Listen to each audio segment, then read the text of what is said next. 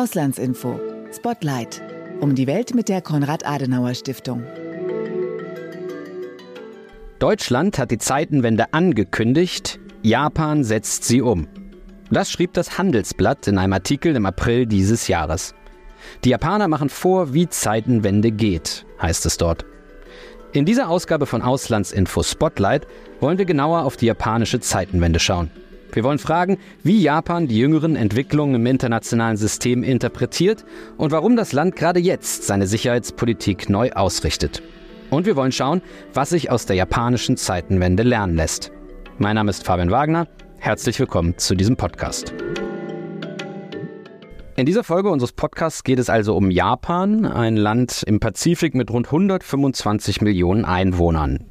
Japan ist eine gefestigte Demokratie und hat als Inselstaat keine Landesgrenzen mit anderen Staaten. Nachbarn sind Russland, Nord- und Südkorea, Taiwan und China. Premierminister ist derzeit Fumio Kishida von der Liberal-Demokratischen Partei. Bei mir im Studio ist jetzt der Japan-Experte Max Duckstein. Max ist Referent für Ostasien in der Konrad-Adenauer-Stiftung. Hallo Max. Hallo Fabian, danke, dass ich hier sein darf. Ja, gerne, freut uns. Wir sprechen, Max, heute ja über die Zeitenwende. Allerdings nicht hier in Deutschland, sondern in Japan. Bevor wir richtig einsteigen ins Thema, lass uns mit einer kurzen Aufwärmrunde beginnen.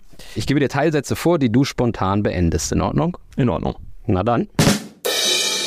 Japans Außenpolitik ist gekennzeichnet durch den Versuch, eine gute Beziehung mit den USA zu haben, um die eigene Sicherheit zu garantieren und gleichzeitig für einen freien und offenen Indo-Pazifik einzustehen. Die Zeitenwende in Japan ist ein Prozess, der bereits mehrere Jahre anhält und den man gar nicht so einfach in einzelne Teilschritte aufteilen kann. Was mich an Japan besonders fasziniert ist, dass das Land in den letzten Jahrhunderten eine sehr eigene Entwicklung gegangen ist und man sich trotzdem, wenn man vor Ort ist, mit den Leuten gleich vertraut fühlt. Max, in Deutschland hat der Begriff Zeitenwende im letzten Jahr eine ziemlich steile Karriere hingelegt. Doch auch mit Blick auf Japan findet er zunehmend Verwendung, zumindest hierzulande. Bevor wir dazu kommen, wie sich diese japanische Zeitenwende konkret äußert, lass uns kurz auf deren sicherheitspolitische Hintergründe schauen. Inwiefern hat sich das sicherheitspolitische Umfeld Japans verändert? Warum also steuert das Land überhaupt sicherheitspolitisch in eine andere Richtung? Das ist eine Entwicklung, die sicher schon 2012 unter dem damaligen Premierminister Abe angefangen hat, die aber in den letzten Jahren nochmal deutlich an Fahrt aufgenommen hat. Ähm, da gibt es im Prinzip mehrere Gründe. Der erste große Grund ist Nordkorea natürlich. Nordkorea hat ähm, seine technischen Fähigkeiten im Bereich Raketen extrem verbessert seit den 90er Jahren. Dazu gehören mittlerweile zum Beispiel solche Sachen wie Feststoffbetankung von Raketen. Das heißt, die Raketen sind im Krisenfall sofort einsetzbar. Wie wir alle mitbekommen haben in den Nachrichten, können nordkoreanische Raketen mittlerweile die USA erreichen. Und was für wichtiger für Japan ist, hunderte nordkoreanische Raketen, die mit Atomsprengköpfen bestückt werden könnten, können auch Japan erreichen. Ganz praktisch erfahrbar für die Japaner wird es dadurch, dass die nordkoreanischen Raketentests oftmals über japanischem Gebiet sogar stattfinden. Es ist zwar in extrem hoher Höhe und sie passieren quasi nur, trotzdem sorgt das natürlich für große Verunsicherung in der Bevölkerung. Das beste Beispiel ist da vor einigen Monaten die kurzfristige Evakuierung von Hokkaido in Japan gewesen. Da sind nachmittags die Alarmglocken angegangen. Es hieß Raketentests, jetzt in Sicherheit gehen. Das wurde dann kurzfristig, gab es wieder die Entwarnung. Trotzdem, das macht natürlich was mit der Bevölkerung und die Politik verspürt ja auch Handlungsdruck. Du hast jetzt gesagt, mehrere Gründe. Also Nordkorea ist ein Grund. Sicherlich ein anderer Grund ist auch China. Genau, das ist natürlich der Elefant im Raum, der Konflikt in der Taiwanstraße. Japan wäre von so einem Konflikt extrem betroffen. Taiwan ist halt ein direkter Nachbar von Japan. Teilweise sind es nur 200 Kilometer von Taiwan bis Japan. Und was ein Punkt ist, der oftmals gar nicht in der Debatte in Deutschland so im Zentrum steht, Japan beansprucht eine Economic Exclusive Zone im Osten von Japan. Also eine exklusive Wirtschaftszone. Genau. Und ein Angriff von China auf Taiwan würde durch diese Zone durchgehen. Das heißt, man würde quasi durch japanisches Gebiet durchgehen. Gleichzeitig sind die amerikanischen Streitkräfte, die in einem solchen Konflikt wahrscheinlich eingreifen würden, ja zu großen Teilen in Japan stationiert. In Japan gibt es einen amerikanischen Flugzeugträger beispielsweise, ganz zu schweigen von den Zehntausenden Soldaten.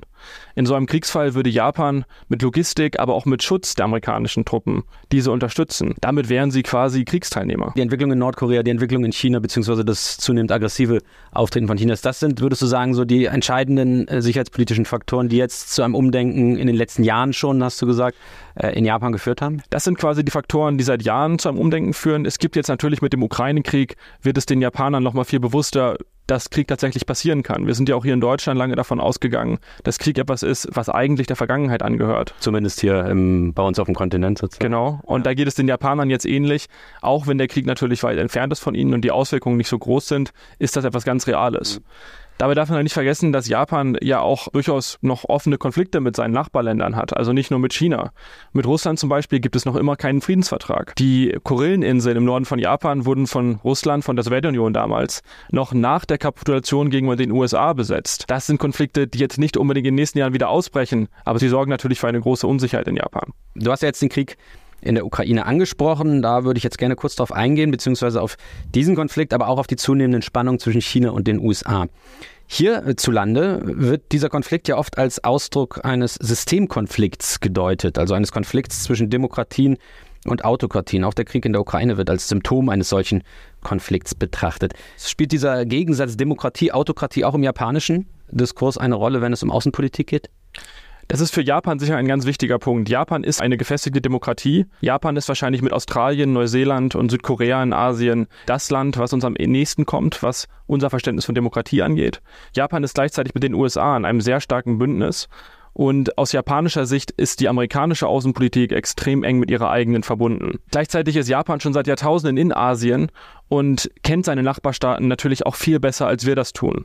Natürlich hat die chinesische Geschichte nicht 1949 begonnen mit der Gründung der People's Republic of China. Das heißt, manchmal, wenn für uns dieses Thema so ganz neu auf der Landkarte aufgeploppt ist, dann kann man sagen, dass bei den Japanern das ein sehr altes Thema ist, das vielleicht jetzt auch nochmal in eine neue Formel gegossen wird mit dem, mit dem Wort Systemkonflikt. Aber es handelt sich hier um Beziehungen, die so lange zurückgehen. Damals gab es unser Staatensystem, wie wir es heute kennen, in Europa noch nicht mal. Kommen wir jetzt zur japanischen Zeitenwende in Anführungszeichen.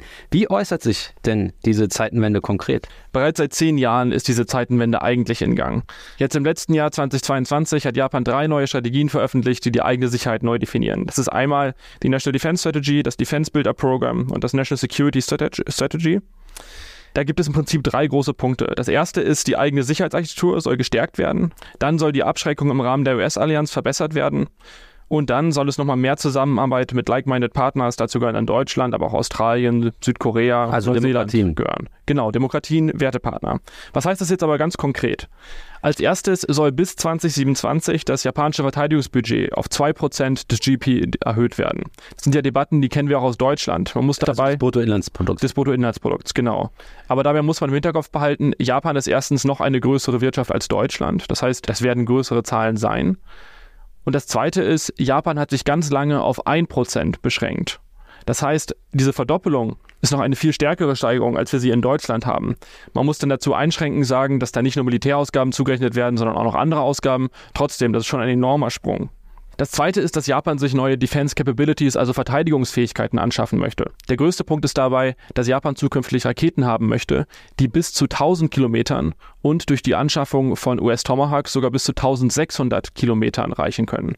Bis jetzt hat Japan nur Kurzstreckenraketen gehabt, die maximal 200 Kilometer reichten. Das ist vor allen Dingen ein emotionaler Punkt, denn diese Raketen würden dann die Länder erreichen, mit denen Japan im Zweiten Weltkrieg im Krieg lag. Der nächste große Punkt ist Cyberabwehr. Das spielt in Deutschland ja mittlerweile auch eine immer größere Rolle und Japan soll zukünftig in die Lage versetzt werden, auch ganz proaktiv schon reagieren zu können, bevor es selber mit Cyberwaffen angegriffen wurde. Das heißt, man möchte Gefahren aus dem Ausland quasi beseitigen können, wenn man sie erstmals aufploppen sieht. Also Prävention. Also Prävention, genau. Und dann gibt es noch einen vierten und einen kleinen fünften Punkt, die ich nur ganz kurz anreißen möchte. Das ist erstens die Weltraumsicherheit. In Japan wurde der Weltraum lange juristisch als nicht militärische Zone definiert. Das heißt zum Beispiel, das japanische Militär durfte bis in die 80er Jahre keine Satelliten benutzen. Für ein modernes Militär quasi unvorstellbar. Auch heute noch operiert das japanische Militär nur private Satelliten. Okay. Hier ist noch nicht ganz klar, welche Änderungen es wirklich geben wird. Aber allein, dass Japan hier zu einem Umdenken mittlerweile gekommen ist, ist ein großes Zeichen. Und dann der nächste große Punkt ist natürlich die Wirtschaftssicherheit. Aber ich glaube, darauf kommen wir später nochmal zu sprechen. Da würden wir doch zu sprechen bekommen, weil das ja ein besonderer Aspekt der japanischen Zeitenwende ist. Aber das können wir gerne jetzt äh, auch vorziehen.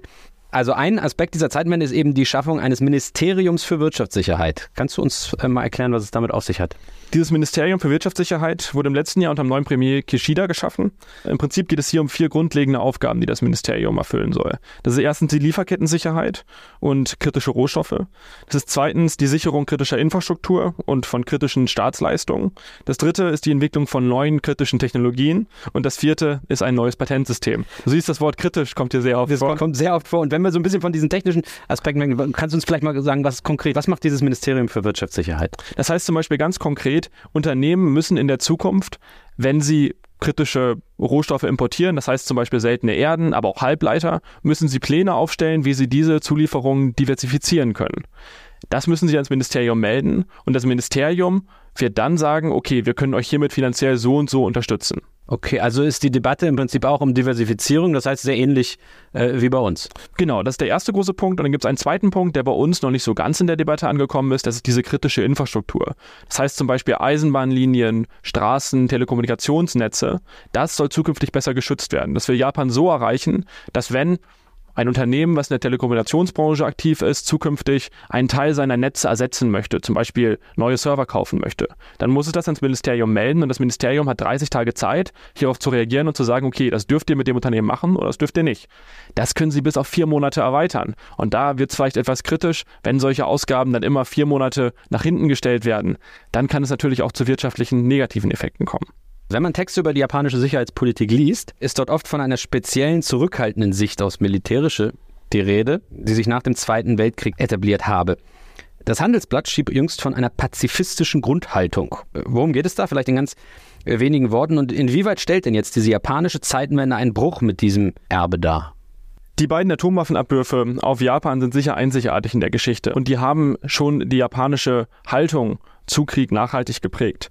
Ich würde das Ganze gar nicht mehr unbedingt als pazifistisch, sondern eher als Nicht-Einmischung bezeichnen. Das heißt, Japan hat auch lange Zeit, genau wie Deutschland, sich vor allen Dingen auf den Schutz der USA verlassen, um seine eigene Sicherheit zu verteidigen, dabei eine extreme Integration mit den amerikanischen Streitkräften vor Ort schon erreicht. Diese kritische Haltung gegenüber Militär ist ganz tief in der japanischen Gesellschaft verwurzelt. Da gibt es dann zum Beispiel etwas ähnliches wie unsere Zivilklausel in Deutschland an vielen Universitäten, in Japan sogar die Akademie der Wissenschaften, die quasi die Universitäten koordiniert, hat die Universitäten immer wieder schon seit Jahrzehnten dazu aufgerufen, solche Kooperationen mit dem Militär im Bereich Forschung nicht einzugehen. Gleichzeitig hat Japan nie dieselbe Entwicklung wie Deutschland in den 90er Jahren mit den Auslandseinsätzen durchgemacht. Japan ist seit den 90er Jahren auch durchaus im Ausland vertreten, aber hierbei kam es nicht zu Kampfeinsätzen, was denke ich schon zu einem Unterschied auch in der deutschen Debatte geführt hat, dass deutsche Soldaten tatsächlich an Kämpfen in zum Beispiel Afghanistan beteiligt waren. Max, und wenn man das äh, jetzt hört oder diese Geschichte Japans unter diesem Blick aufs Militärische sich anschaut, dann kann man sich ja schon vorstellen, dass es doch eigentlich jetzt auf Blick auf die japanische Zeitenwende durchaus noch Widerstände in der Gesellschaft gibt. Ist das so? Also gibt es noch äh, Beharrungskräfte, die sich gegen diese Wende wehren? Ja, die gibt es. Ich würde sagen, hier gibt es eigentlich zwei große Linien. Das erste ist die finanzielle Kritik. Das heißt zum Beispiel, die Opposition kritisiert regelmäßig, woher soll dieses Geld für die 2% eigentlich kommen? Denn nicht das ist bis heute noch nicht geklärt. Da wird dann oft gerne das Argument aufgemacht, so ein bisschen Kindergärten statt Bundeswehr. Das kennen wir in Deutschland ja auch. Dass das gar nicht unbedingt ein Ausschluss sein muss, steht vielleicht auf einem anderen Blatt. Besondere Brisanz gewinnt das dadurch, dass Japan eine der höchsten Staatsverschuldungsraten unter allen Industrieländern hat. Die Regierung, die LDP, ist in der Regierung seit dem Zweiten Weltkrieg quasi fast ununterbrochen vertreten, antwortet darauf, ja okay, aber die Schuldner sind halt fast alle innerhalb Japans. Das heißt, die Staatsverschuldung wäre gar nicht so das Riesenproblem. Die zweite große Kritik kommt aus dieser pazifistischen Grundhaltung, die wir vorher schon erwähnt haben. Und da vielleicht so ein ganz kleiner Extur ist in die Parteienpolitik in Japan. Die LDP regiert in den letzten 20, 25 Jahren, wenn sie regiert, äh, fast immer zusammen mit einer religiösen Kleinstpartei. Und diese religiöse Kleinstpartei sieht sich selber als sehr pazifistisch. Die Wähler dieser Kleinstpartei stehen diesen Entwicklungen also extrem kritisch gegenüber, während die Wähler der LDP zu großen Teilen eher diese Entwicklung gut finden. Das heißt, auf einmal wird diese Sicherheitsfrage Japans zu einem parteipolitischen, zu einem Koalitionsthema. Auch ist die Unterstützung der Bevölkerung für diese Zeitenwende in Japan etwas geringer als in Deutschland. So circa 50 Prozent der Bevölkerung sehen die Entwicklung eher kritisch. Das liegt natürlich auch daran, dass der Ukraine-Krieg nicht direkt vor ihrer Haustür stattfindet. Das heißt, die Politik, zumindest die, die das unterstützen, müssen noch durchaus Überzeugungsarbeit äh, leisten. Trotzdem hört man hier in Deutschland, dass die Zeitenwende in Japan eigentlich eben schon läuft und auch als Vorbild für Deutschland dienen könnte. Siehst du das auch so? Und wenn ja, was genau kann Deutschland von Japan lernen? Das sind vor allen Dingen zwei Sachen. Ich denke, am Ende sind die Debatten doch anders gelagert. Japan ist ein anderes Land als Deutschland. Vielleicht sind die Konflikte auf dem Papier ähnlich. Auch Japan muss gucken, woher bekommen wir dieses Geld. Trotzdem ist die Vergleichbarkeit nicht so sehr gegeben. Allerdings, Japan hat bereits vor Jahren einen nationalen Sicherheitsrat eingerichtet, der direkt beim Premierminister angesiedelt ist. Bereits seit 2001 wurde das Kabinettssekretariat, also das quasi Bundeskanzleramt Japans, extrem gestärkt. Der Nationale Sicherheitsrat in Japan ist jetzt in der Lage, alle Sicherheitsthemen zu koordinieren im Land. Und vor allen Dingen bietet er auch Ansprechpartner für ausländische Bündnispartner. Das heißt zum Beispiel, wenn sich die USA über ein bestimmtes Sicherheitsthema mit Japan austauschen möchten, dann kann der Nationale Sicherheitsrat immer die richtigen Ansprechpartner in den Ministerien benennen und den ganzen Prozess koordinieren. Entscheidungen können so vorbereitet, nachbereitet und umgesetzt werden. Der zweite große Punkt ist die ökonomische Sicherheit, die wir vorhin schon angesprochen haben. Hier stehen wir in Deutschland noch ganz am Anfang der Debatte. In Japan ist man da schon wesentlich weiter. Am Ende geht es hier gar nicht darum, ganz bestimmte Gesetze zu verabschieden. Es geht eher darum, einen festen Prozess und Strukturen zu entwickeln, die dann flexibel auf neu aufkommende Situationen reagieren können. Im nächsten Schritt muss das natürlich auch Unternehmen und die Bevölkerung kommuniziert werden. Und gerade da sind wir in Deutschland noch ganz am Anfang der Entwicklung. Wenn wir jetzt mal von hier auf Japan gucken, warum ist es eigentlich auch für uns wichtig, dass die Zeitenwende in Japan gelingt und wie würdest du vor diesem Hintergrund die europäisch-japanischen Beziehungen charakterisieren? Japan und Südkorea sind unsere wichtigsten Partner in Ostasien. Gleichzeitig haben wir in Deutschland ja mittlerweile auch die Bedeutung des Indo-Pazifiks für Deutschland und Europa erkannt. Japan ist hier eine Hausmacht, aber vor allen Dingen auch ein großer Stabilisator der gesamten Region. Wenn Japan in der Lage ist, Verantwortung zu übernehmen für die Region, dann ist das also auch für uns gut. In den deutsch-japanischen Beziehungen ist dabei in den letzten Jahren viel passiert. Es gibt immer dieses böse Sprichwort, dass Deutschland und Japan wie ein altes Ehepaar sind, was ich sehr gern mag, aber nicht mehr wirklich viel zu erzählen hat. Okay. Aber schon unter AKK, ja, Annegret Kramp-Karrenbauer. Genau, ist es schon vor einigen Jahren zu den ersten 2 plus 2 Gesprächen, das heißt Außenminister und Verteidigungsminister zwischen Japan und Deutschland gekommen. Dann gab es jetzt die Regierungskonsultationen, die Besuche des Bundeskanzlers. Das sind sicher alles Punkte, die zeigen, dass in den Beziehungen noch viel zu tun ist, wir aber ein großes Potenzial haben. Meine Lieblingsanekdote ist hier, wie gut die Fregatte Bayern in Japan angekommen ist. Oft wird ja gesagt, ach, das ist ein bisschen Symbolpolitik gewesen. Kannst du kurz erklären, Fregatte Bayern? Zum ersten Mal wurde Ende 2021 von Deutschland eine Fregatte in den Indo-Pazifik gesendet. Dort hat sie zum Beispiel an Überwachungsmaßnahmen des Embargos gegen Nordkorea teilgenommen, aber vor allen Dingen auch Hafenbesuche durchgeführt. Das ist unser Signal aus Deutschland gewesen, uns ist der Pazifik wichtig und wir wollen mit unseren Partnern vor Ort auch im Sicherheitsbereich zusammenarbeiten. In Japan ist diese Symbolpolitik extrem gut angekommen. Da gab es kleine Kinder, die haben Bilder gemalt von der Fregatte Bayern. Und auch heute noch, wenn Abgeordnete aus Japan in Deutschland sind, was immer erwähnen wir in jedem Gespräch, ist ist die Fregatte Bayern damals. Und dementsprechend soll es auch im nächsten Jahr wieder einen Fregattenbesuch aus Deutschland in Japan geben. Max, vielen Dank für deine Zeit und war sehr spannend und alles Gute. Das war eine weitere Folge von Auslandsinfo Spotlight. Mehr Informationen zu diesem Podcast und zu den Auslandsinformationen findet ihr auf www.auslandsinformationen.de. Die Auslandsinformationen sind das Außenpolitik-Magazin der Konrad-Adenauer-Stiftung. Wir würden uns natürlich freuen, wenn ihr diesen Podcast abonnieren würdet.